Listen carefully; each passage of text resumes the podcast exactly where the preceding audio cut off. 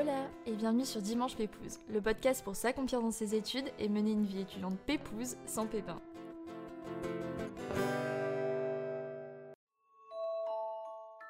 Suivre son instinct. Ne pas penser que ce sont les études qui font notre valeur, le sentiment de l'imposteur, des méthodes de travail concrètes pour réussir et les rencontres comme processus d'autoconstruction. L'épisode du jour regorge de réflexions, d'outils et de positivité pour mener une vie étudiante pépouse sans pépin. Je suis donc ravie d'accueillir Nina, une personne authentique, fascinante, drôle et positive que j'ai rencontrée lors de ma prépa littéraire à Toulouse et qui, au-delà de son beau parcours hors des sentiers battus, m'a aussi beaucoup interpellée par sa façon d'aborder les études en général. Alors je vous remercie d'avoir cliqué sur cet épisode pour passer un petit moment pépouse ensemble. Et pour ne rien rater des prochains épisodes et la saison 3 qui approche, pensez à vous abonner et si le cœur vous en dit, laissez quelques étoiles ou un petit avis sur Apple Podcast ou euh, si vous écoutez cet épisode sur Spotify, Deezer, etc. Vous pouvez aussi le partager en story sur Insta, at l'enadorable, at dimanche podcast ou en parler à votre entourage pour permettre à chacun de passer un dimanche pépouze ensemble. Merci beaucoup et bonne écoute à tous. Coucou Nina, bienvenue sur Dimanche Pépouze. Euh, donc on s'est rencontrés en prépa à Toulouse où on était euh, dans la même classe. Et cinq ans après, euh, je pense qu'on peut dire que nos parcours tout à fait différents démontrent bien que chacun a même de façonner son propre chemin d'où qu'il vienne. Et ton chemin à toi, bah, il est rocambolesque et étonnant. Donc j'ai très hâte que tu nous racontes tout ça. Et alors, bah, pour commencer, je te propose de te présenter de la façon la plus pépouse et qui te correspond le plus. Eh ben, merci beaucoup Léna pour cette petite introduction. Je suis super contente de discuter avec toi. Alors bah, moi je suis Nina donc, euh, je suis née en 98 donc j'ai 22 ans et bientôt 23, je me sens vieille. Voilà. je suis une femme euh, cisgenre. Euh, J'habite à Lyon depuis un an maintenant pour mes études. Euh, je suis en master de biologie à l'ENS de Lyon, enfin l'école normale supérieure de Lyon. Euh, mais je viens de Toulouse où j'y ai justement voilà, fait euh, un an de classe prépa littéraire pendant laquelle je t'ai rencontré Léna. Voilà. Bah, très bonne présentation, merci beaucoup. Et, euh, et, justement, ce que je disais tout à l'heure, c'est qu'il y a vraiment un mot qui peut définir ton parcours, c'est étonnant, parce que du coup, tu es passé d'une prépa littéraire à des études en biologie. Euh, c'est pas commun. Déjà, pourquoi? Et puis ensuite, comment? Et comment t'as vécu justement ce changement de voie? Est-ce que tu t'es un peu sentie euh, incomprise par ton entourage ou pas, du, pas du tout et, et si c'est le cas, comment tu y as fait face? Oui, bah c'est vrai que ça étonne pas mal les gens quand je parle de mon parcours. euh, donc pour résumer l'histoire, en gros, euh, à la fin du lycée, je me suis beaucoup interrogée sur ce que je voulais faire parce que j'avais pas trop d'idées sur quoi faire après. Euh, mmh. Après les études, je veux dire. Donc j'ai envisagé une licence de lettres modernes, une licence de sciences du langage, de sciences de l'éducation. J'envisageais de devenir prof de français potentiellement. En tout cas, j'avais envie de retrouver un aspect littéraire qui m'avait beaucoup manqué pendant ma, ma terminale S, à l'époque okay. où nous avions encore euh. Donc S oh, on scientifique. voilà, on est les vieilles. Et à côté de ça, mes parents, ils me poussaient un peu à choisir la voie de la classe prépa. Et donc, okay. moi, fin terminale, je suis allée voir des cours à la fac et des cours en prépa pour voir à quoi ça ressemblait, en fait, en vrai. Mmh. Et euh, l'ambiance prépa, en fait, ça m'a pas mal plu. Et donc ça, combiné à mes parents et tout ça, bah, je me suis retrouvée en classe prépa littéraire. Avec moi. Avec toi. Et on y préparait le concours d'entrée à l'ENS de Lyon. Tu t'en souviens toi-même, tu sais. Je m'en souviens très bien. voilà, voilà. Et bah, encore, toi, t'as fait deux ans. Oui, parce que du coup, tu vas nous raconter la suite, qui est euh, rocambolesque. Donc moi, pendant la première année, je me suis rendu compte que, ouais, effectivement, j'aimais bien la littérature. J'aimais bien les exercices de commentaires de texte, de dissert et tout. Mmh. Mais j'étais clairement pas assez passionnée pour me spécialiser là-dedans à la sortie de la prépa. C'est-à-dire ouais. que quand la prof de littérature nous racontait qu'elle avait fait une thèse sur la table dans le roman du 19e siècle, j'ai senti que ça allait pas être ah, pour moi. Voilà. Et j'avais aussi choisi la, spé la spécialité études théâtrales parce que j'avais fait du théâtre pendant 10 ans et je m'éclatais bien, mais pareil, je sentais que j'étais pas assez passionnée pour devenir spécialiste. Okay. Voilà. Par contre, avec euh, mes amis de la prépa, que tu connais aussi, Léna, bien sûr, on les salue, on avait assisté à une conférence pendant la semaine du cerveau à Toulouse qui okay. euh, s'appelait Quand la pathologie altère les souvenirs. Et en fait, cette conférence, ça m'avait fait découvrir un peu le monde des sciences cognitives et des neurosciences, donc les sciences qui concernent le cerveau, quoi. Mmh. Et là, j'avais été un peu fascinée. Je m'étais dit, ok, mais moi, c'est ça que je veux faire en fait. Je veux comprendre comment ça marche dans, dans les têtes des gens. Dit comme ça, c'est alléchant, quoi. Franchement, c'est cool. Plus que la table dans le roman du 19e. Enfin, chacun ses goûts. Ah, c'est clair. et du coup, j'ai vu qu'il y avait un parcours euh, à l'ENS de Lyon qui s'appelait Sciences cognitives, justement. Donc moi, je me suis pas trop mmh. posé la question. Je me suis dit, bon, bah ok, je vais aller jusqu'au concours et puis je rentrerai à l'ENS et je ferai ça. La première année passe et je, finalement je commence la deuxième année. Toujours avec toi, Léna, toujours ensemble. Sauf que euh, moi je prends la spécialité littérature, pas comme toi. J'aurais peut-être dû faire ce choix d'ailleurs. Oui, oui. Bah, en tout cas, moi j'avais pris cette spé parce que c'était la matière dans laquelle euh, j'avais le plus de facilité en fait. Mais oui, t'avais d'être ça en première année en lettres. Ouais, alors que franchement, l'histoire, mama, c'était chaud. Ah L'espagnol, n'en parlons pas, j'avais abandonné. Donc ouais, la litté, j'aimais bien ça, euh, sauf qu'en fait, la spécialité littéraire, je commence à comprendre que ça amène vers un parcours orienté vers la littérature à l'ENS, en fait, logiquement. Mm, mm. Et moi, c'est pas ce que je voulais faire, en fait. Euh, et du coup, je me renseigne un peu plus et je comprends que pour viser un parcours de sciences cognitives, il faudrait que je fasse plutôt une spécialité philosophie. Voilà. Ok. Sauf mm, qu'il y a un hic, c'est que moi, j'ai pas le niveau pour passer en spé-philo en fait. C'est-à-dire que en, ah colle, enfin les, oraux qu'on faisait, je crois que j'ai jamais mm. dépassé 11 ou 12. Ok, ouais. c'est pas comme ça qu'on dette ça arrivé à l'UNS quoi. Donc j'y croyais pas trop. Et puis en plus de ça, bah, la rentrée ça a été euh, très difficile. Euh, bon bah déjà, euh, comme tu le sais, on entend parler du concours H24. moi j'ai réalisé un peu la quantité de taf qui allait nous être demandé, qui nous était déjà demandé en fait.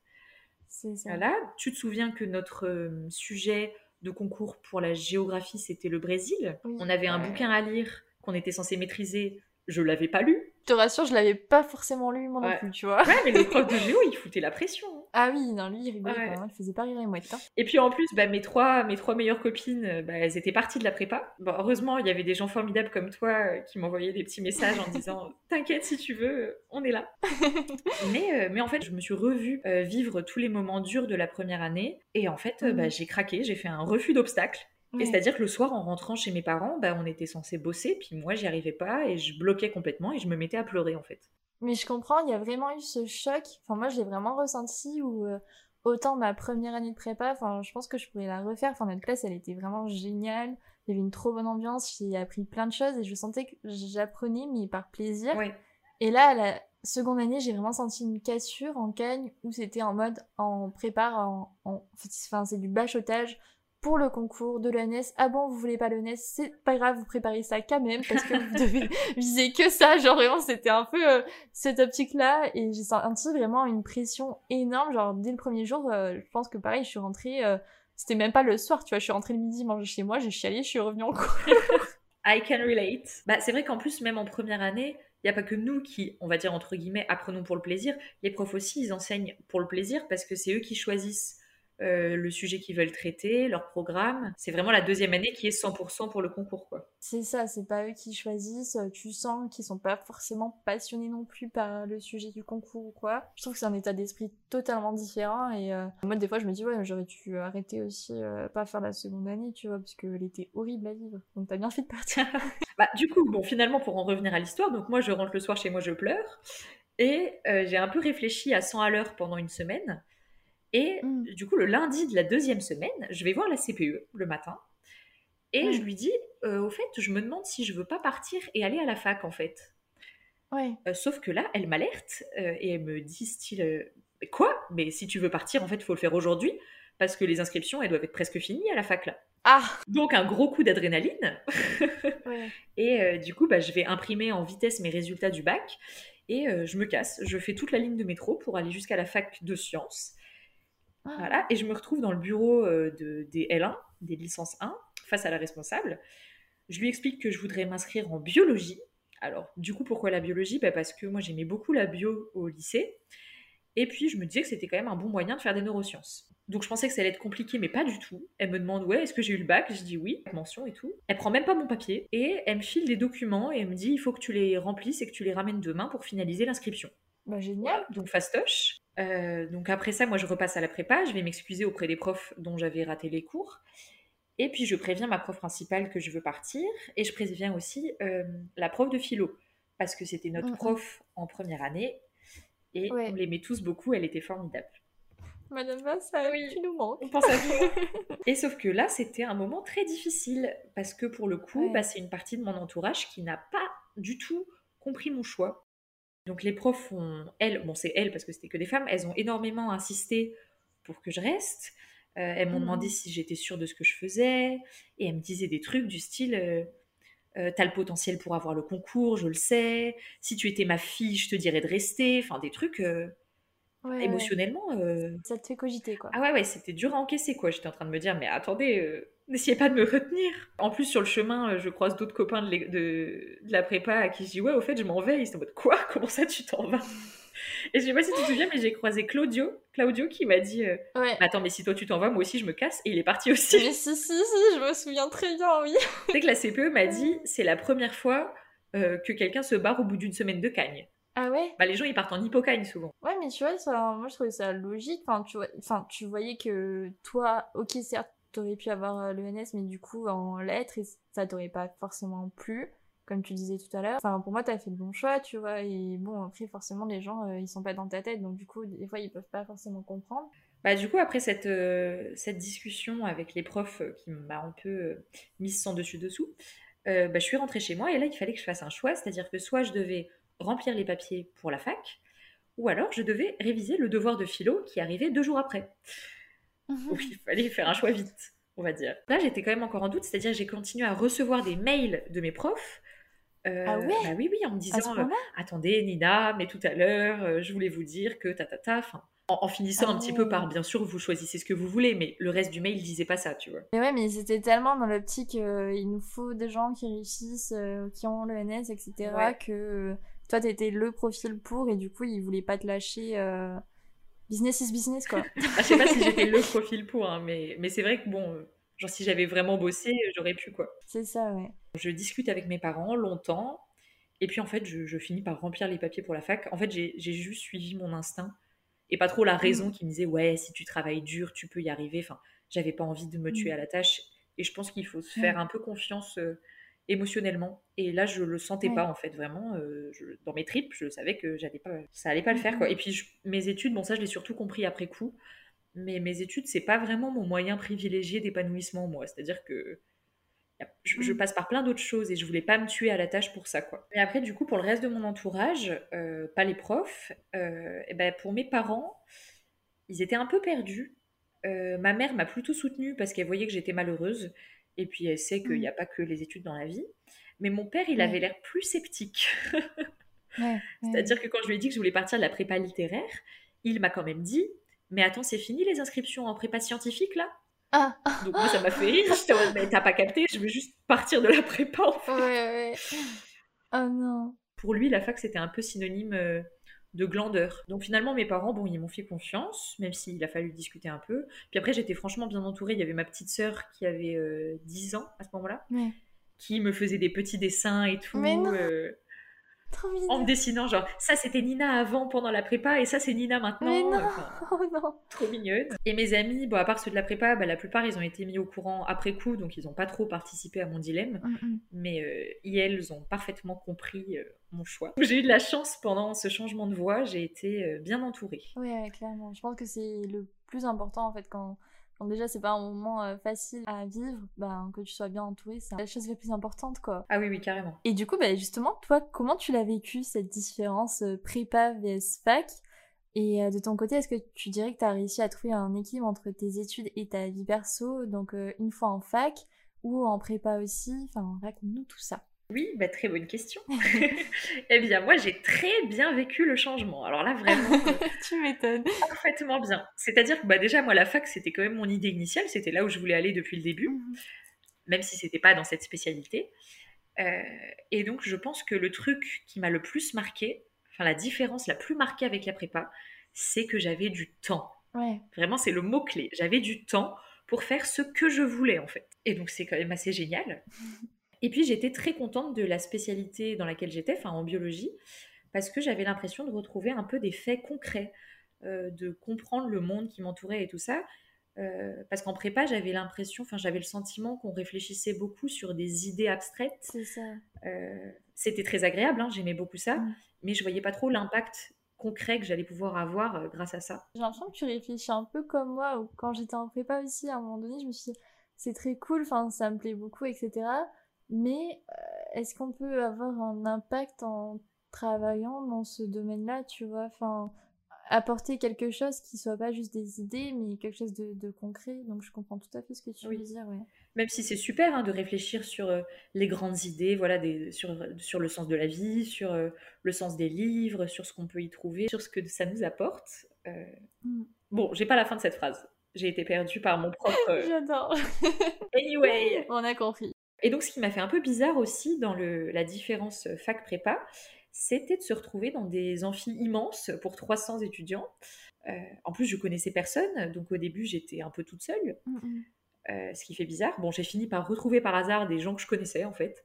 Et puis je me suis fait des copains. Euh, rassurez-vous, tout va bien. Et, puis aussi, on est vachement moins cadré qu'en prépa parce que bah, les profs, ils nous connaissent pas. Il n'y a pas d'esprit de classe.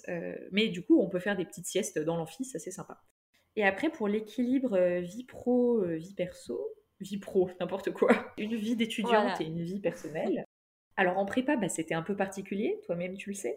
Je pense que mes souvenirs sont un peu biaisés, c'est-à-dire que je me souviens beaucoup plus des trucs cool que des moments où je pleurais euh, le dimanche en pyjama. Non mais ça, je pense que c'est euh, notre cerveau, tu vois. Il préfère retenir ah les bons moments que moi il y a des choses dans ma vie j'arrive pas à me rappeler parce que mon cerveau l'a effacé. Il veut effacer c'est genre ma cagne j'ai très peu de souvenirs tu vois bah c'est bah, les moments qui sont pas forcément agréables mieux vaut qu'on s'en souvienne pas hein, c'est normal mais du coup bah finalement en prépa on n'avait pas tellement le on n'avait pas de temps, mm, mm. puisque toute la journée on était au lycée et le soir on était claqué. Donc soit on travaillait, soit on dormait. Voilà. et du coup, ma vie perso, c'était surtout bah, centré sur mes super copines de la prépa, parce qu'on avait exactement le même emploi du temps, donc c'était facile. Mm. Euh, c'est-à-dire que je passais mes journées avec elles, puis on buvait des cafés, on mangeait des cookies tous les mardis pour réviser le devoir du lendemain, et on sortait faire la fête ensemble. Par contre, contrairement aux idées reçues, euh, je crois que c'est une des années pendant lesquelles je suis, enfin pendant laquelle je suis le plus sortie faire la fête. Parce qu'en fait, on a un énorme besoin de décompresser, je trouve. Oui, c'est vrai, ouais. Du coup, on, quand on sort, on fait pas semblant, quoi. C'est toute la nuit. Et après, ça, c'était, c'était notre manière à nous de décompresser de la prépa. Et le problème, c'est que ça ne faisait qu'amplifier euh, la fatigue. J'étais au bout du rouleau. Mais en fait, on était tellement euh, sous pression tout le temps que euh, bah, quand on sortait, nous, c'était, on allait danser toute la nuit. Quoi. Mm, mm. Non, mais c'est vrai que maintenant que tu le dis, je sortais pas souvent, mais quand je sortais, je sortais pas une heure, quoi. Tu rentabilises. ça. Et, bah, ça n'empêche que c'est un des avantages de la prépa, le fait qu'on rencontre des gens incroyables mmh. et que ça permet de créer des liens super forts qui tiennent toujours, bah voilà, là, quatre ans après, quoi. Qui vont tenir bien plus longtemps. Euh. Mmh, mmh. Donc ça, c'était pendant la prépa. Et après, à la fac, comme j'ai pu le dire précédemment, on a du temps. Et donc, forcément, l'équilibre avec la vie perso est beaucoup plus facile. C'est-à-dire qu'on peut prévoir euh, des balades en ville, des verres avec des copains. Incroyable. Des ciné. incroyable. Même du sport. J'ai prévu du sport alors que j'aimais pas ça. Je faisais du sport à la fac, c'est incroyable. Et je pouvais noter dans mon agenda ce genre d'activité. Et ça, vraiment, j'étais trop contente parce que moi, je suis du style à, inscrire tout ce que je fais dans mon agenda pour que ce soit hyper clair dans ma tête et tout. Mhm. Et là, j'avais le droit d'écrire euh, Ah ben rendez-vous avec machin ou machine euh, pour boire un verre. Donc j'ai vraiment bien vécu cette petite transition prépa-fac. Et notamment, bah, ça m'a permis de commencer un travail que j'ai continué pendant toute ma licence, donc pendant trois ans, que j'aurais jamais pu faire euh, pendant la prépa. En fait, je travaillais comme hôtesse d'accueil dans un, lieu culturel qui se trouve à Blagnac, la ville à côté de Toulouse, qui s'appelle Audisud Spectacle. Et donc, c'est une salle de spectacle, et puis il y a aussi une petite salle d'expo. Euh, ils organisent un festival jeunesse en fin d'année et tout. Enfin, mhm. C'est surtout une salle de spectacle, en fait. Et donc, là-bas, je faisais euh, bah, la billetterie, le contrôle des tickets, j'étais au vestiaire, je faisais aussi le placement et la sécurité des gens dans la salle de spectacle. Et on faisait ça soit le soir, soit la journée pour euh, les scolaires. Et bah c'était juste génial en fait. Bah ouais, c'était grave compatible du coup avec ton emploi du temps et ça te faisait un job étudiant mais quand même hyper sympa comme job quoi. Ah bah meilleur job étudiant du monde, hein. franchement t'es en contact avec mm. du public, euh, t'apprends à travailler en équipe, il y a une super ambiance et puis ça apporte une ouverture euh, culturelle considérable quoi. Tu mm. vois des spectacles je sais pas, trois fois par semaine. Enfin, j'aurais jamais pu faire ça en restant en prépa, donc c'était vraiment super cool. Donc euh, une bonne différence euh, d'équilibre de vie euh, entre la prépa et la fac, bah, sans surprise quoi. oui, sans surprise. Même si la prépa, enfin, j'en garde un très bon souvenir, même si bah, voilà, j'ai un peu oublié tous les moments douloureux. Mais je veux pas décourager les gens pour la prépa. Franchement, la prépa, euh, l'hypocagne en tout cas, euh, ah c'était trop trop cool. Cagne, je ne sais pas, il faut demander ah à Léna si c'était cool. Mais par contre, l'hypo, oui. Et du coup, comme tu l'as dit tout à l'heure, donc tu as intégré l'ENS sur dossier. Donc j'imagine que tu as d'être ça durant ta licence. Comment tu t'organisais toi au niveau des cours? Est-ce que tu avais une méthode de travail en particulier qui t'a aidé? Est-ce que justement euh, le fait d'avoir pas mal bossé en prépa, ça t'a aussi aidé à mieux t'organiser, tout ça, tout ça? Alors je pense clairement que la prépa m'a aidé à m'organiser euh, parce que bah, déjà on est, on sait fonctionner sous pression. En prépa, on nous demande de faire énormément de choses alors qu'on sait pertinemment qu'on n'aura pas le temps de tout faire. Certains profs le savent aussi. Je me souviens de la prof d'anglais qui nous avait dit ne vous tuez pas à la tâche, vous n'aurez pas le temps de toute façon. Mm, mm. Euh, mais bon, donc on, sait quand même travailler sous pression. Et du coup, bah, en vrai, euh, j'ai pas mal travaillé à la fac, contrairement à ce que quelques mauvaises langues de mon entourage pourraient dire pour me vanner. Ouais, j'ai pas mal bossé avec un travail euh, plus ou moins régulier. Bon, pas non plus un travail de dingue. Hein. Je pense que j'ai jamais fini au milieu de la nuit pour, pour un truc à rendre. Et moi, ma méthode, vraiment le, ma marque de fabrique, le truc que je ne lâche jamais, c'est que je fais un maximum de fiches. Ah ouais? Ok. J'adore les fiches. J'ai une mémoire super visuelle, donc je mets plein de couleurs. Je faisais déjà des fiches en prépa, mais en fait, on n'avait pas le temps. Mais par contre, à la fac, je me suis fait plaisir. Et donc, je fichais tous mes cours et je révisais avec. Et je faisais des fiches plus ou moins précises, soit sur tout le chapitre, soit sur des thèmes. C'était super d'avoir le temps pour ça. Moi, c'était vraiment une méthode qui, me qui fonctionnait super bien pour moi. Mhm. Euh, un autre truc très important à la fac, c'est que je mettais mes cours au propre petit à petit. Euh, avec des codes couleurs parce que bah on prend des notes. Euh, enfin moi je prenais des notes sur l'ordinateur euh, un peu à la dégueulasse. Mais en fait, je les reprenais après le soir, enfin quand je pouvais, parce que déjà que j'ai aucune motivation à réviser. Alors si mes cours sont moches, c'est juste impossible. Donc voilà, j'avais des codes pour les dates, des codes pour les noms des protéines, enfin bon, bref, des trucs un peu plus précis pour la bio. Et en plus, en relisant le cours pour le mettre au propre, ça fixe déjà pas mal les idées. ce qui est très important, je trouve aussi, c'est d'être vraiment présent pendant les cours pour limiter le taf à la maison. Ça. Parce que à la fac, on te surveille pas. À part les TD, bah, si tu viens pas, personne va venir te taper sur les doigts. Mais moi, pour le coup, je suis vraiment allée à tous les cours, sauf euh, cas extrême, genre maladie, quoi. Euh, je me suis quasi jamais endormie. Quasi. Hein. Euh, et puis parfois, on échangeait nos cours avec des copines pour compléter nos notes mutuelles. Et puis je préparais mes TD quasiment à chaque fois, sauf si je comprenais rien ou si incident majeur. Quoi. Et je me tuais pas à la tâche non plus. Hein. Si c'était trop compliqué ou trop prise de tête, bon bah j'abandonnais. Mais voilà, j'allais au TD, je les préparais, je participais surtout pendant les TD. Euh, donc j'étais active pendant les corrections et tout, et je pense que ça m'a beaucoup aidé en fait. Mais je pense que c'est ça d'être active en cours, je pense que c'est ce qui te fait le plus mémoriser en fait ton, ton cours euh, simplement ah euh, sans avoir à t'acharner pour mémoriser les choses quoi. Ah bah oui, carrément, enfin, c'est déjà une énorme partie du travail qui est fait. Mm. Si déjà on comprend ce qui se passe pendant le cours, mm. c'est ça de moins à faire à la maison quoi. Clairement. Et puis en plus, moi je suis assez perfectionniste, c'est-à-dire que c'était pas possible qu'il y ait un truc que je ne comprenne pas du tout dans le cours. J'allais vraiment au bout des choses pour bien tout capter. Je faisais des recherches supplémentaires mm. si besoin et tout. Je suis un peu comme toi, ouais. Mais c'est vrai que ça sert vraiment parce qu'après, quand tu lis ton cours, t'es en mode Ah oui, ok, bah oui, ça c'est bon, ok, ça marche. Oui, voilà, si on a une compréhension encore plus importante du cours, euh, je vais dire un truc très bateau, c'est moins compliqué, voilà. Alors après, pour les révisions en tant que telles, je suis pas un très bon exemple parce que je suis du style à bosser à fond les ballons juste avant les partiels. Ah oui, moi aussi. Ça, c'est un truc que j'ai vraiment du mal. Voilà. Mais ce n'est pas une bonne habitude à garder. Non, non, non. Arrivé à l'ENS, j'ai compris. J'ai pas kiffé. Mais d'ailleurs, justement, en bossant euh, dur en fac, durant ta licence, est-ce que tu avais déjà en tête d'intégrer l'ENS sur dossier ou euh, tu n'y avais pas encore pensé en fait? Alors honnêtement, pas tellement. Euh, en tout cas, pas en L1. En fait, pendant la licence, je faisais des petites recherches quand même pour voir bon, si je veux faire vraiment des neurosciences, euh, qu'est-ce que je peux faire après et tout.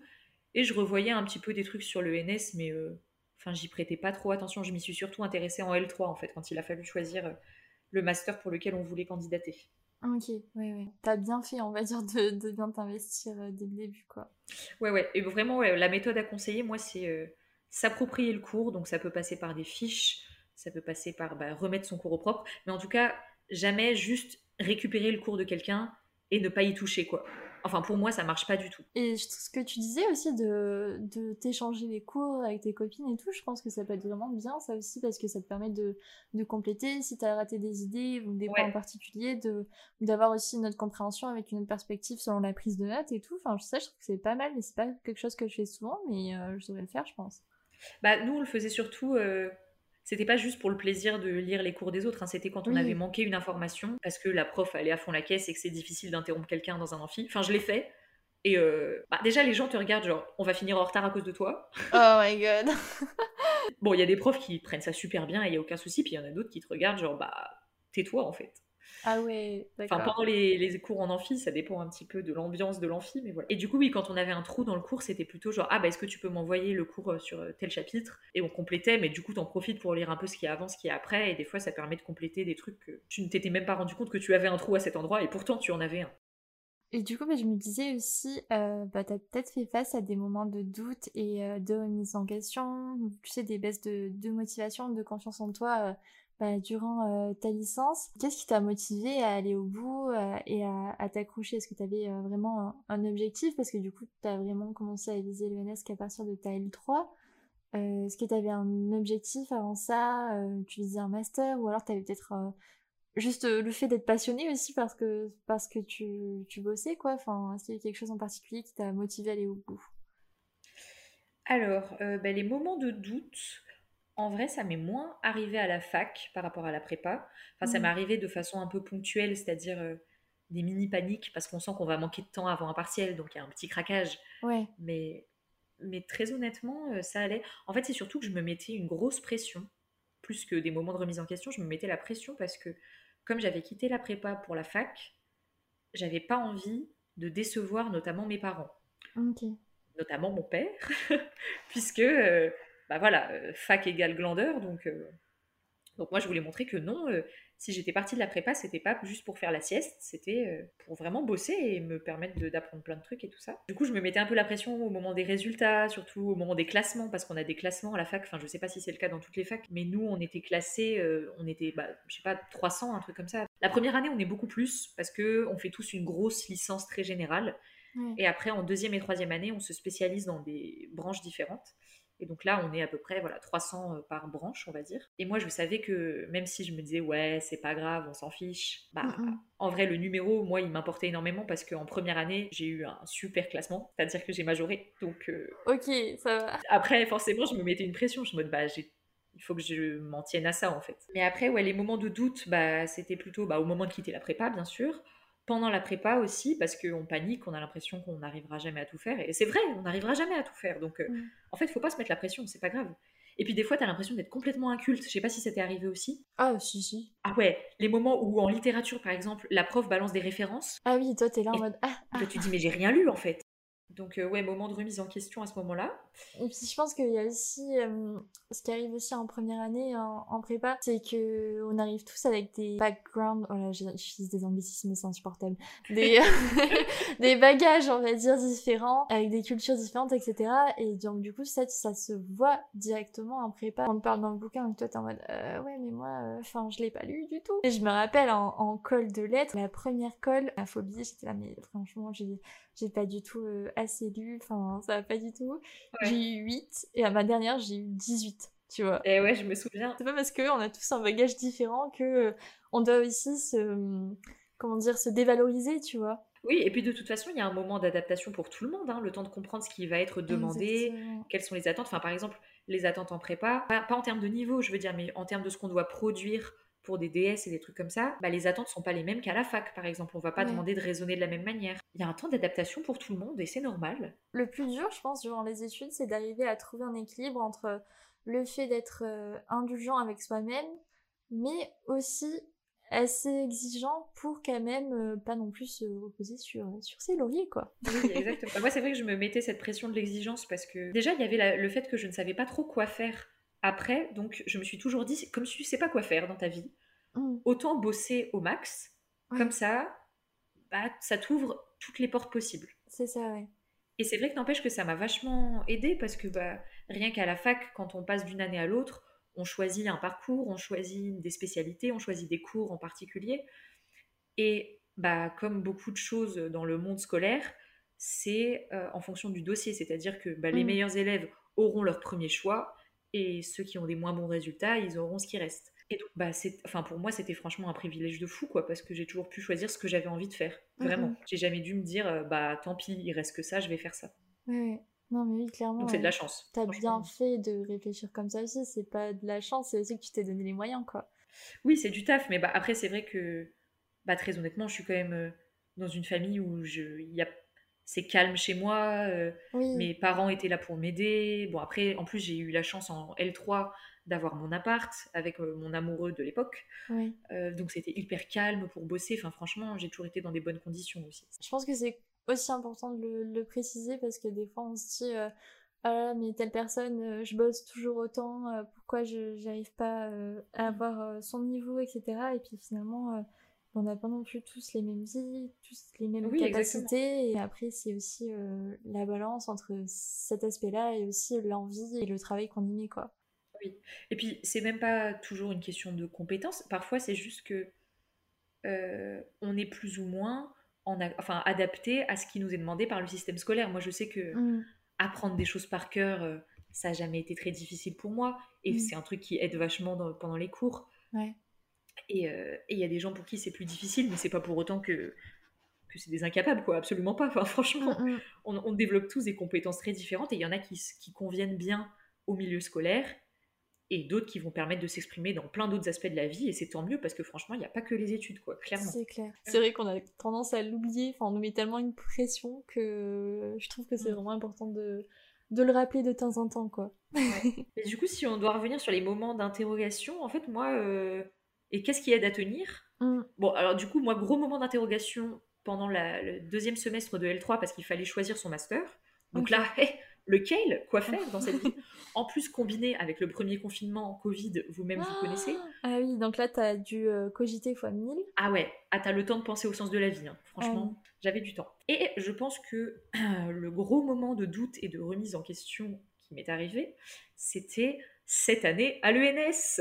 Ah Là, gros, gros moment de baisse de confiance en moi, c'est-à-dire que le sentiment d'imposteur à fond les ballons. Mm. Euh, j'avais l'impression que, j'ai toujours un peu cette impression, mais on travaille, euh, que j'étais en dessous de tout le monde, que tout le monde était un ou une génie. Gros coup dur au moment des premiers partiels parce que j'ai pris une bonne claque. Euh, j'avais l'impression qu'on me demandait le double de ce qui était demandé à la fac. Et puis deuxième semestre, euh, là j'étais en stage et non plus en cours, j'étais en stage en, laboratoire avec beaucoup de télétravail au début, donc ça, s'est accompagné de beaucoup de réflexions existentielles sur euh, mais quelle sera la suite de mes aventures? Qu'est-ce que je fais là?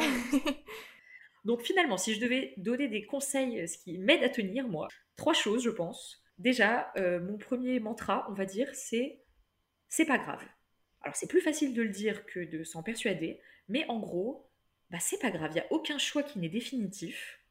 Euh, mm. CF mon parcours, où j'ai quand même changé pas mal de fois. Euh, c'est pas, pas grave, il faut pas se mettre une pression dingue. C'est pas, pas ça qui va, qui va déterminer la suite de ta vie. On a le droit de faire des erreurs, on a le droit de se planter, on a le droit d'avoir des moments où on a envie de faire autre chose. C'est pas grave. Ensuite, le deuxième truc, proverbe, on va dire, c'est que si j'ai fait ce choix, c'est que c'était le bon. Parce que sinon, eh ben, j'en aurais fait un autre, en fait, tout simplement. Donc c'est pas la peine de revenir 20 fois à se poser les questions de ah mais est-ce que j'aurais dû euh, quitter tel truc? Est-ce que j'aurais dû plutôt choisir cette spécialité? Est-ce que j'aurais dû Ça sert à rien, c'est du passé de toute façon. Tu as fait ce choix, ça veut dire qu'au moment où tu l'as fait, tu as senti que c'était le bon pour toi. Et puis voilà, maintenant à voir ce que ça va ouvrir par la suite. Mhm. Et après, moi, ce qui m'aide à tenir, bah, c'est surtout mon entourage en fait. Mes amis, euh, ma famille, c'est-à-dire que mes relations avec les autres sont super importantes pour moi, beaucoup plus que mes études en fait en tant que telles. Mhm. Euh, c'est mes relations qui me donnent de, l'énergie, de la joie, c'est ce qui va me ressourcer, ce qui, ce qui va me donner confiance en moi. En fait, je pense que je me projette beaucoup plus dans mes projets avec les êtres que j'aime que dans ma carrière. Donc être bien entouré, bah, après on peut faire ce qu'on veut. Hein franchement. Mais euh, ouais, je, je pense que je te rejoins vraiment sur ce point-là. L'entourage, c'est vraiment, je pense, un pilier pendant ces études. Quand tu fais face à des moments de doute et que tu te sens hyper seul, ben en fait, euh, ton entourage est toujours là pour te rappeler, écoute, tu vas t'être ça dans tous les cas, c'est pas grave, comme tu l'as dit. et ah voilà quoi, ça te donne ce coup de boost euh, dont tu as besoin. Tu vois, en prépa, on a un peu tendance aussi à se dire, ah, on va vraiment euh, s'isoler pour travailler à fond et tout. Mais moi, je maintiens que c'est hyper important de, comme tu dis, de sortir avec les copines, d'aller voir des gens, etc., de se changer les idées dès que possible et d'échanger avec les autres pour euh, vraiment garder cette motivation euh, au fond de toi, quoi. Ouais, carrément. Et puis, les autres aussi, ils sont là aussi pour nous rappeler que, bah, c'est pas, c'est pas les études qui font notre valeur. Enfin, moi, je sais que j'avais un peu l'impression pendant quasiment l'entièreté de mon parcours scolaire, j'ai eu l'impression d'être définie par le fait que j'étais bah, l'intello. J'imagine que tu as eu le même statut, euh, surtout bah, au collège, euh, voilà. Et puis jusqu'en prépa, euh, j'ai quand même eu, et puis même jusqu'à la fac, en fait, j'avais eu des, très bons résultats scolaires et tout, donc j'étais la bonne élève, quoi. Et arrivé à l'ENS, d'un coup, j'ai changé de statut complètement, quoi. C'est-à-dire que j'étais plutôt bah, une meuf sympa, quoi. C'était plus moi l'intello, parce que moi, au contraire, bah, il y avait bon, déjà le temps d'adaptation qui quand même est important, que j'étais quand même entourée de, de gens super bons euh, scolairement parlant. quoi. Et donc c'était plus ce terme d'intello qui définissait qui j'étais, et il m'a fallu du temps pour processer ça, en fait. Euh, parce que j'étais en mode, ok, mais si je suis plus l'intello, je suis qui, en fait? Mm, Parce que mm. même dans ma famille, j'ai eu l'impression de... Enfin, tu sais, entre frères et sœurs, tout le monde a un petit peu son statut, genre le sportif, euh, l'artiste, ce genre de truc. C'est ça. Et moi, j'avais un peu bah, la bonne élève. Et du coup, euh, mais où était passée Nina, quoi? Voilà, j'étais mais qui suis-je? Où vais-je? Et n'empêche que bah, j'ai été entourée de gens euh, formidables cette année, qui étaient à l'ENS ou hors de l'ENS, qui m'ont mm. rappelé que bah, bah, l'essentiel et ce qui fait qui on est, c'est pas du tout euh, si on est bon à l'école ou pas, quoi. Je me reconnais tellement dans ce que tu dis et c'est tellement difficile de s'en détacher par soi-même, tu vois, qu'heureusement que tu as ton entourage pour te le rappeler parce que c'est vrai que quand tu as toujours été habitué à avoir un certain statut, quand tu passes dans un truc totalement différent, c'est dur à vivre euh, personnellement. C'est existentiel, vraiment. J'aimerais aborder justement ce fameux retournement de situation euh, iconique dans ta vie. euh, alors qu'en prépa, justement, comme on disait tout à l'heure, on te prédestinait à l'ENS Lyon, mais avec une spécialité en, en lettres. Tu as donc intégré l'ENS Lyon, mais sur dossier, après la fac et non après un concours prépa, et en biologie. Donc euh, comment, quand, pourquoi, euh, comment aussi ça s'est passé justement euh, ton intégration? Tu me disais que tu avais vachement ce sentiment de l'imposteur. Est-ce que tu peux nous parler de, tout ça? Eh ben oui, effectivement, c'est un peu fun comme retournement de situation. C'était tellement fun que j'en ai carrément envoyé un mail à mes vieilles profs de prépa pour leur dire. T'as bien fait. Je en mode, eh, au fait, vous savez quoi. Donc, alors, comment, quand, pourquoi intégrer l'ENS mm. euh, Eh ben, moi, en fait, à la fin de ma licence 3, il a fallu que je choisisse un master et c'est le moment où. Euh, c'est le moment sélectif, en fait, où il faut. Euh, candidater sur une plateforme qui s'appelle e-candidat, candidater pour tous les différents masters en France. Mais bref, c'est le moment où il faut un peu se vendre, il faut faire des CV, il faut donner son relevé de notes et tout ça. Et puis là, moi, je me, je me suis rappelé de l'existence de l'ENS. Mm. Et puis, euh, j'ai vu qu'il y avait un master de biologie. Et je me suis dit, bah, ce serait marrant, ça, pourquoi pas demander celui de bio? Alors, j'ai aussi demandé euh, un peu partout en France des masters de neurosciences, toujours. Hein. J'ai pas lâché mon objectif. Et j'ai aussi donc demandé le master de l'ENS parce que, bah, c'est un peu stylé sur un CV et puis euh, on nous promet quand même des cours euh, d'une excellente qualité et tout ça. Euh, donc au moment des, demandes sur e-candidat, donc autour d'avril-mai, on m'a demandé pour l'ENS à peu près les mêmes choses que pour les autres masters, donc c'est-à-dire une lettre de motivation, un CV, nos résultats. Particularité, il fallait qu'on ait deux lettres de recommandation de profs. Ah oui. À la fac, c'est un petit peu difficile à faire parce que les profs te connaissent pas tellement. Donc j'ai envoyé des demandes qui sont restées dans le vent. Il y a des profs qui m'ont répondu faut un peu jouer la carte du regardez, je suis une super élève, euh, c'est un peu cool si vous me recommandez, donc euh, mm, mm. n'hésitez pas. Donc j'ai finalement eu des lettres de recommandation. Et après, euh, j'ai eu un entretien en visioconférence, où là j'étais, c'était un peu la pression, j'étais je crois face à quatre personnes en visio qui m'ont un peu demandé bah, pourquoi l'ENS, qu'est-ce que je venais y faire, ils m'ont posé un peu des questions, c'était sympa. Et en fait l'ENS, bah, en gros, on peut avoir trois statuts différents quand on y est. Soit on fait un parcours normal, c'est-à-dire qu'on passe par la prépa, comme celle qu'on a fait par exemple. Mm-hmm.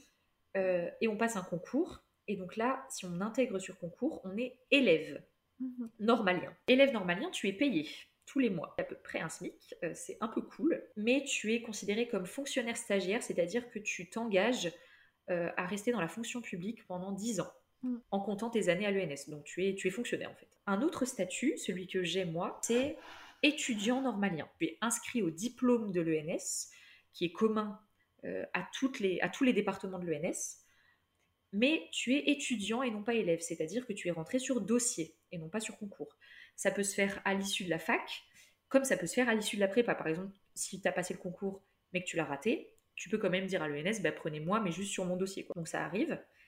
Euh, j'ai aussi oublié de préciser qu'on peut devenir élève normalien en sortant de la fac, parce qu'il y a un autre concours, un concours parallèle, qui se fait en sortant de la fac, justement, qui ressemble un petit peu au concours euh, de prépa. Mais cette fois-ci, il faut le passer en fin de L2 et non pas en fin de L3. Donc moi, c'était trop tard pour moi. Et enfin, le dernier statut qu'on peut avoir à l'ENS, c'est euh, auditeur. On est juste inscrit au master, donc on suit les cours du master comme tout le monde, sauf que euh, on n'est pas inscrit au diplôme de l'école. Donc en fait, grosso modo, tu as exactement les mêmes cours, sauf que tu ne pourras pas flexer sur ton CV en disant ah ouais moi j'ai eu le diplôme de l'ENS en fait. Mm, mm. Mais tu auras eu le master qui est délivré à l'ENS. Et euh, voilà. C'est comme ça que ça s'est passé pour l'intégrer du coup. Et euh, est-ce que tu pourrais nous parler donc de tes cours et ben du rythme de travail et de l'ambiance à l'ENS Lyon? C'est vrai que moi du coup j'en avais entendu parler en prépa en faisant dire que c'était vraiment assez intense. Mais que Lyon, c'était une ville très sympa, euh, donc j'ai hâte de savoir tout ça. Alors, bah, moi, je vais pouvoir évidemment parler que du parcours en biologie, parce que c'est mm. celui que j'ai fait.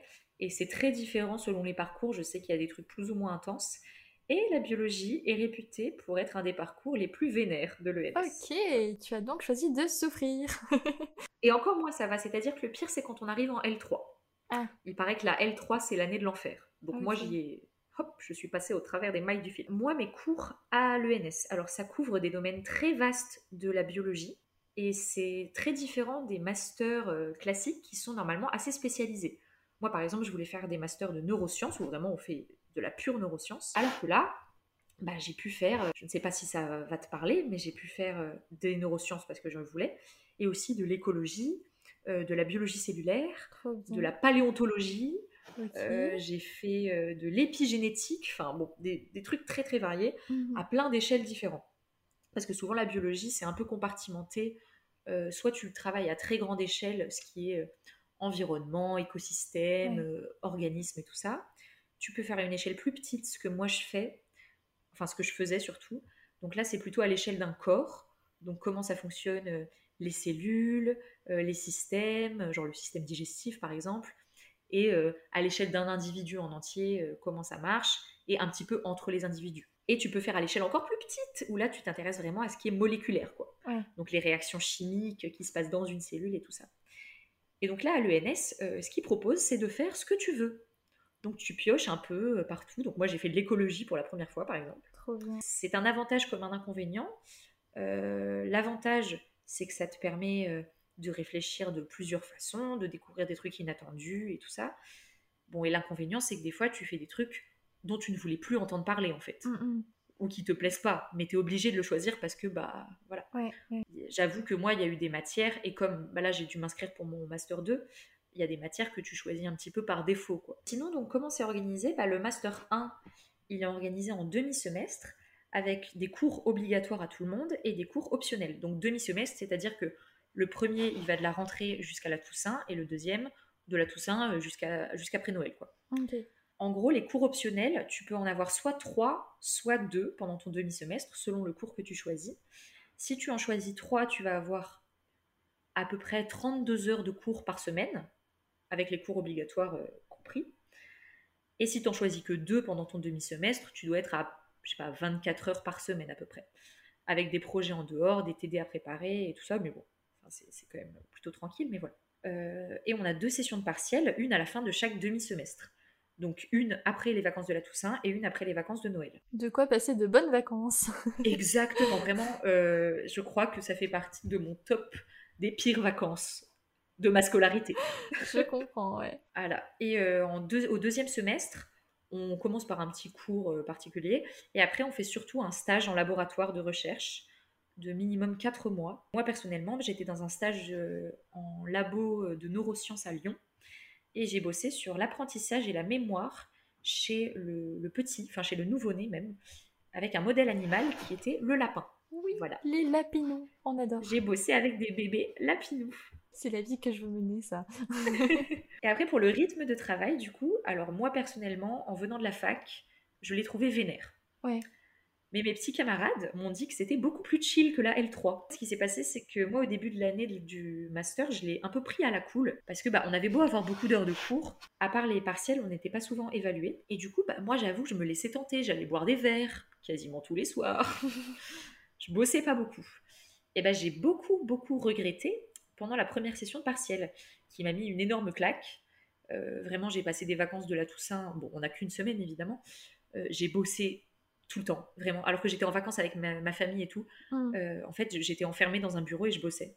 Je sais que pour les autres gens de ma classe, ils ont moins travaillé, mais parce que ils avaient déjà compris le fonctionnement de l'ENS. En fait, c'est pas tant une question d'accumuler des connaissances, c'est de comprendre la, la, façon de fonctionner. Donc il faut réussir à réfléchir vite et à comprendre vite ce qu'on nous demande. Alors moi, ça m'a fait un peu paniquer parce que j'avais l'impression que voilà, on me demandait le double de ce qu'on me demandait de faire à la fac. Mais finalement, je vois bien que il y a des gens de ma classe qui arrivaient à gérer le truc beaucoup plus sainement, quoi.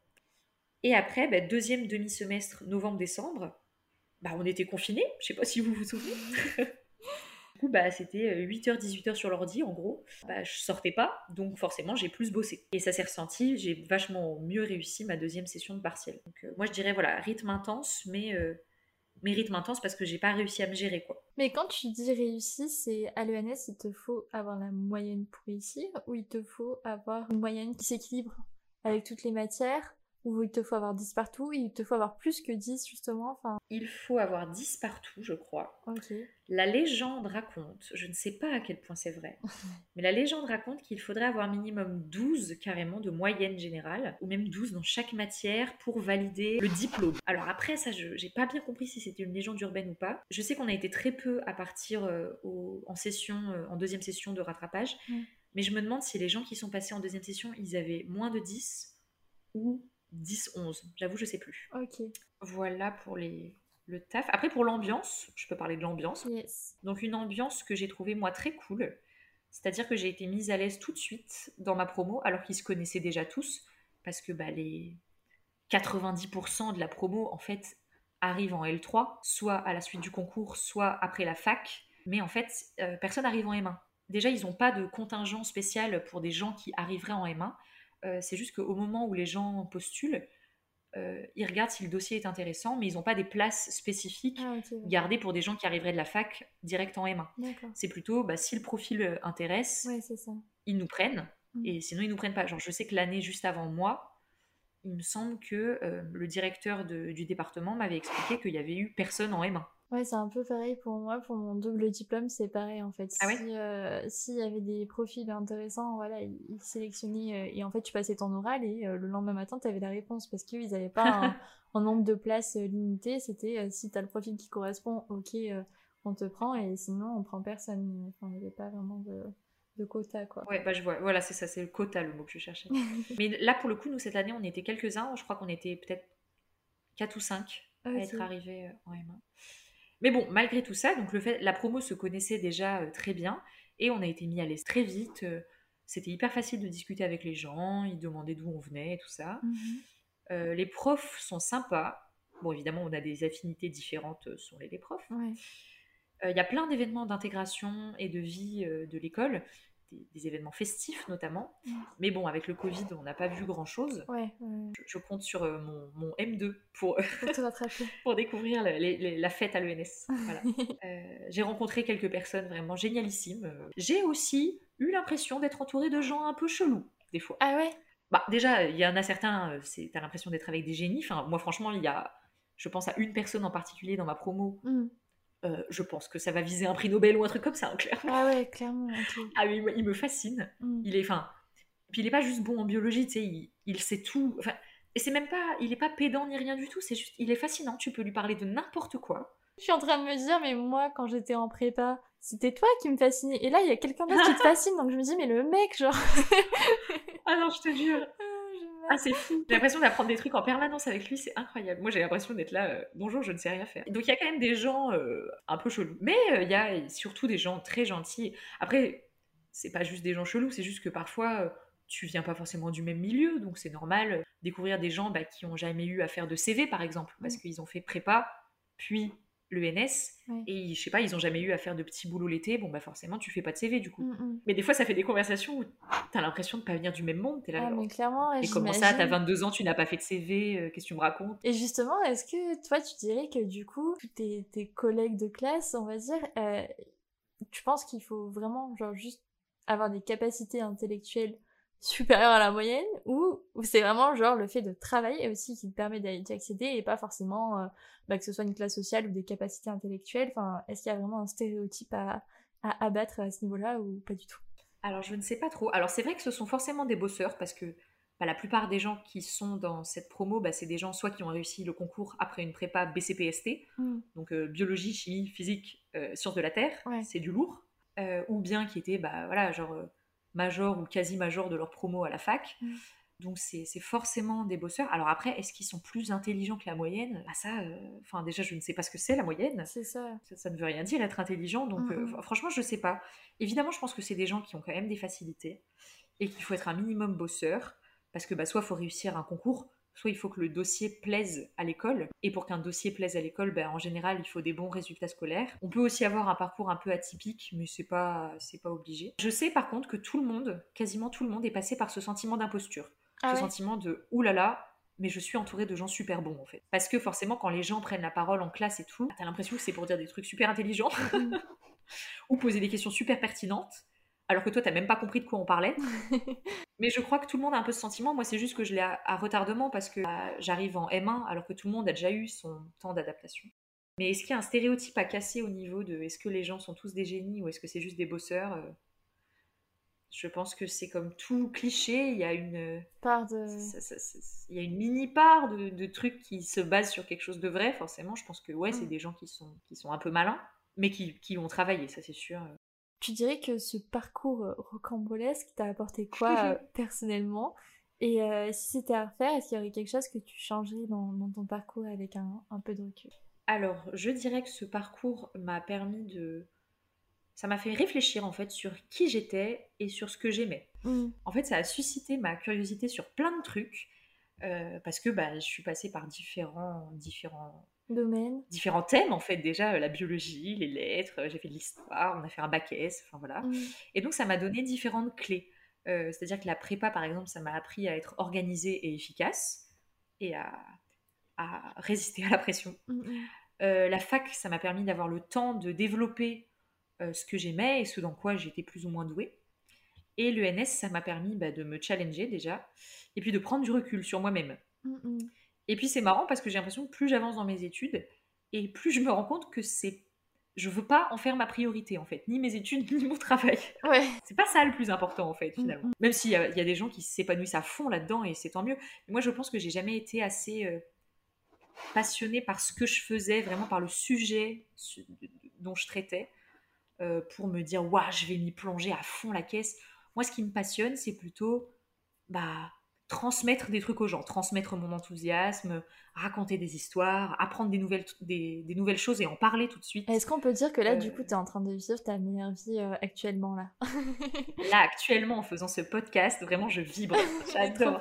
en vrai, j'adore. J'adore discuter. Voilà, c'est un peu difficile, c'est une discussion à deux. Mm. Mais... Et en plus en visio, parce que on est loin. Mais ouais, j'aime trop discuter avec les gens, découvrir les parcours. Et puis moi, raconter ce que j'ai pu apprendre, voir ce que les gens peuvent m'apprendre en retour. Enfin, franchement, c'est... je trouve ça génial. Donc je sais Mm. que je, je me- j'ai- je me suis toujours dit que j'avais envie de me diriger vers euh, de l'enseignement ou de la médiation culturelle. Et bah, depuis peu, comme j'ai pu te le dire euh, Ouais. précédemment, je travaille dans un musée à Lyon, un grand musée qui s'appelle le Musée des Confluences. Euh, c'est un peu un musée style euh, muséum d'histoire naturelle, mais avec aussi des collections de plein de cultures différentes. et il y a des expos temporaires, des expos permanentes. Enfin, c'est un très très gros musée. Et je suis donc médiatrice culturelle, c'est-à-dire que je fais des visites avec des gens, je vais faire des ateliers et tout ça. Et c'est génial. Enfin, vraiment, moi, je, je m'éclate. Je découvre plein de trucs et j'ai l'impression d'avoir un impact immédiat sur les gens, en fait. Mm. Donc, je trouve ça génial. Est-ce que je changerais quelque chose dans mon parcours? Bah non, je changerais rien, bien sûr. Parce que de toute façon, à quoi ça sert de se poser cette question? On ne peut rien changer. Ouais, Anyway, euh, c'est c'est fait. Les choix ont été faits. S'ils étaient faits, c'est que c'était les bons choix, donc bah parfait. Et franchement, se dire ça, bah, ça permet d'être moins anxieux et plus relax. Ça correspond tout à fait à Dimanche Pépouze, tu vois. C'est pas la peine de changer des trucs, de toute façon, c'est fait. Donc, euh, bah, autant voir ce qu'on peut faire après. Ouais. Le mantra de Nina. Et euh, est-ce que tu aurais un petit conseil à donner à tous ceux qui souhaitent euh, viser des écoles avec une, sélection rude des études où, où là on sait qu'on va devoir vraiment bosser dur c'est un conseil à donner pour toutes ces personnes qui ben, doutent de leur capacité mais qui ont vraiment envie de mmh. s'investir pleinement dans, dans, leurs études quoi bah déjà courage. Avant tout, avec plein de points d'exclamation, courage. bah, il faut pas se décourager déjà. De toute façon, il faut tenter. Si on a envie de faire un truc, et eh ben, on essaye. Au pire, on arrêtera. Mm. Euh, si on veut viser une école en particulier, il faut bien se renseigner sur les différentes possibilités d'entrée. Euh, parce que bah, par exemple, l'ENS, c'est accessible sur concours prépa, sur concours fac, sur dossier. Euh, enfin, plein de possibilités. C'est accessible à la fin de la L2, à la fin de la L3. Bah, si on vise une école, par exemple, on peut commencer par la prépa. Et puis, euh, si on sent que c'est pas fait pour nous, on peut quitter sans culpabiliser. Hein. Et puis, il y a des passerelles aussi par la fac ou même autres. Par exemple, moi, j'ai des copains à, l'école qui viennent de l'IUT. Ok. et c'est super aussi. Enfin, on peut aller directement à la fac ou à l'IUT et ensuite viser une école, ça marche aussi. Mhm. moi, je pense que bah, faut garder ses objectifs en tête et être bien entouré, comme on l'a dit tout à l'heure. Il faut bien travailler pendant les cours parce que c'est là où l'essentiel euh, de la compréhension est faite. Mhm. Après, chacun et chacune sa méthode de travail. En fait, faut tenter et voir ce qui fonctionne. Ça. On a le droit de, de fonctionner par essai-erreur. Euh, mhm. et, puis, et, puis, si on n'a pas l'école qu'on visait, c'est pas grave. De toute façon, ils se la pètent les gens dans ces grandes écoles. c'est pas grave. Non, mais après, moi, je suis aussi partisane du. Euh, tout arrive pour une bonne raison, tu vois. Et si tu t'es donné à fond et que ça fonctionne pas, mais en fait, c'est que c'était enfin qu'il y avait autre chose qui t'attendait de mieux tu vois enfin comme moi par exemple de base euh, je suis restée en Cagne parce que je disais le CELSA et euh, résultat toutes les personnes qui ne préparaient absolument pas le CELSA ont été admissibles et toutes celles qui le préparaient à fond ont été recalés, tu vois. Donc vraiment. je me souviens, bah oui, t'étais en spécialité euh, anglais. Ouais, c'est ça, et j'avais pris cette spécialité euh, exprès pour euh, justement préparer le, concours. L'ironie du sort, c'est que voilà, tous ceux qui vraiment l'ont préparé à fond ont été recalés.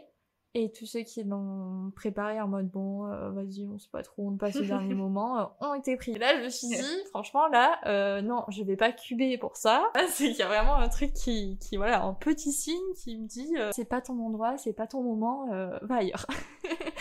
oui, surtout, faut pas se remettre en question soi-même, en fait. Mm. C'est-à-dire que si on n'est pas accepté dans une école, par exemple, c'est pas parce qu'on est nul, mm, mm. c'est juste que, bah, l'école, elle a des attentes très particulières, genre, je sais pas moi elle veut qu'on sache faire telle chose, mm.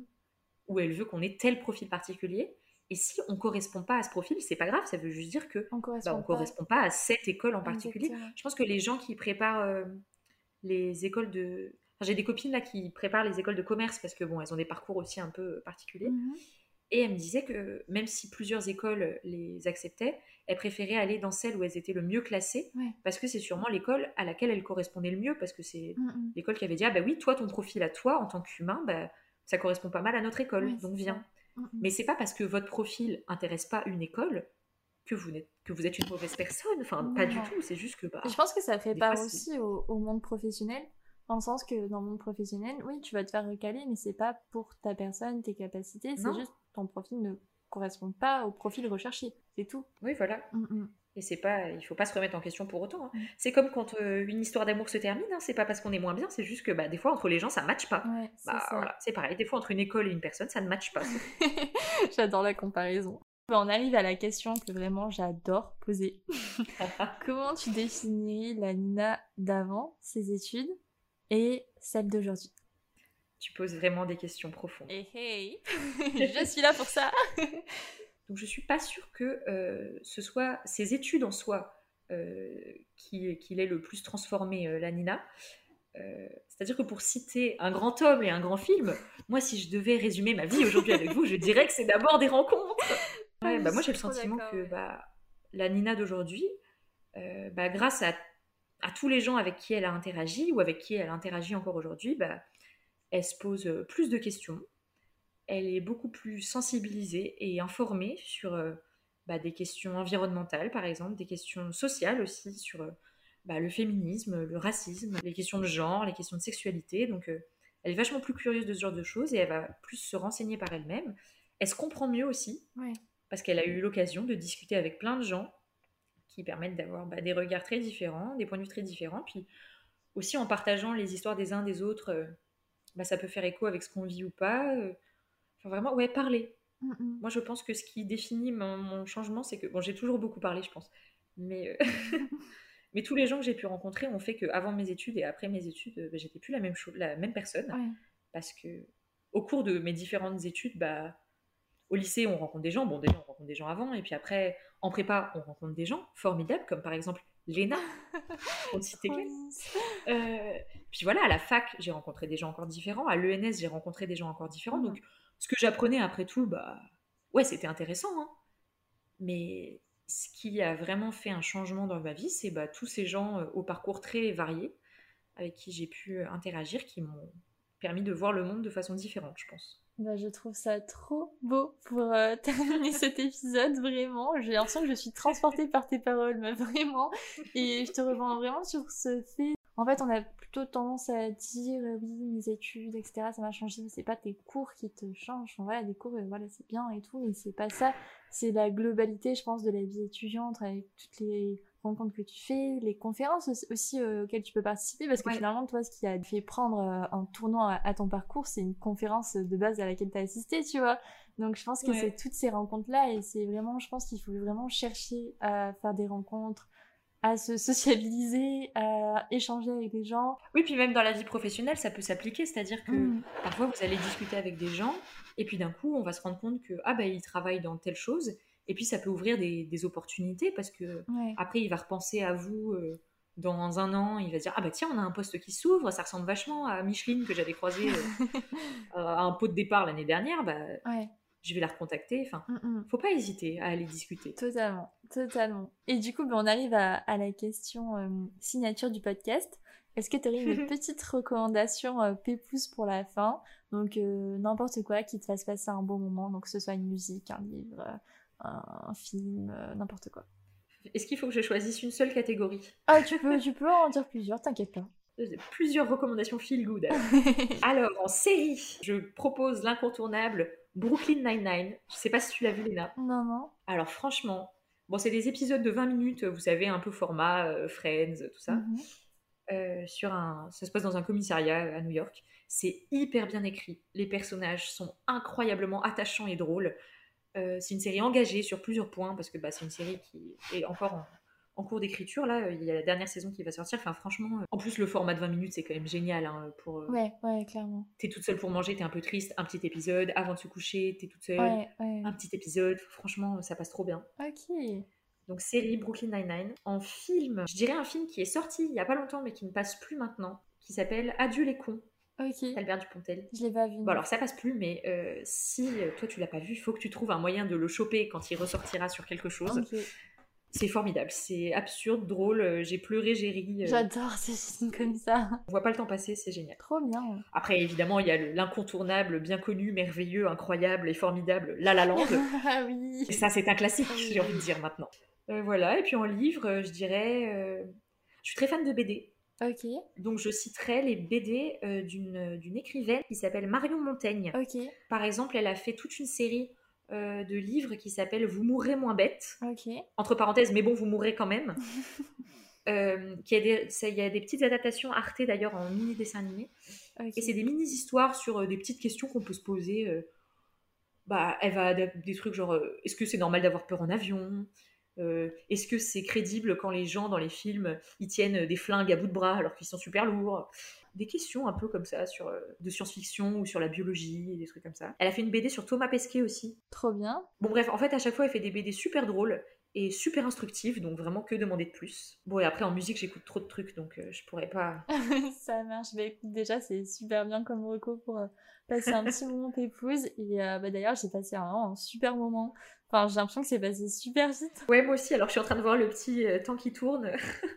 je pense que hum, t'as vraiment vachement de recul aussi sur tes études, sur ta façon de voir les choses, et je pense que ça va beaucoup aider les gens euh, qui nous écoutent euh, aujourd'hui. Puis voilà, apporter ta petite touche aussi de, bonne humeur. Donc franchement, merci beaucoup. J'ai passé un trop bon moment. J'espère que toi aussi. Avec grand plaisir. Ah ouais, un super moment. Après, il faut pas croire que je suis tout le temps zen et que j'ai du recul sur les études. Hein. J'ai eu des gros gros moments de crise existentielle cette année. Je ne sais pas ce que je vais faire par la suite, mais c'est pas grave. Un an, euh, c'est pas grave. Donc euh, bah, merci beaucoup Léna pour l'invitation, c'était trop bien. Merci à toi. Super contente de discuter avec toi.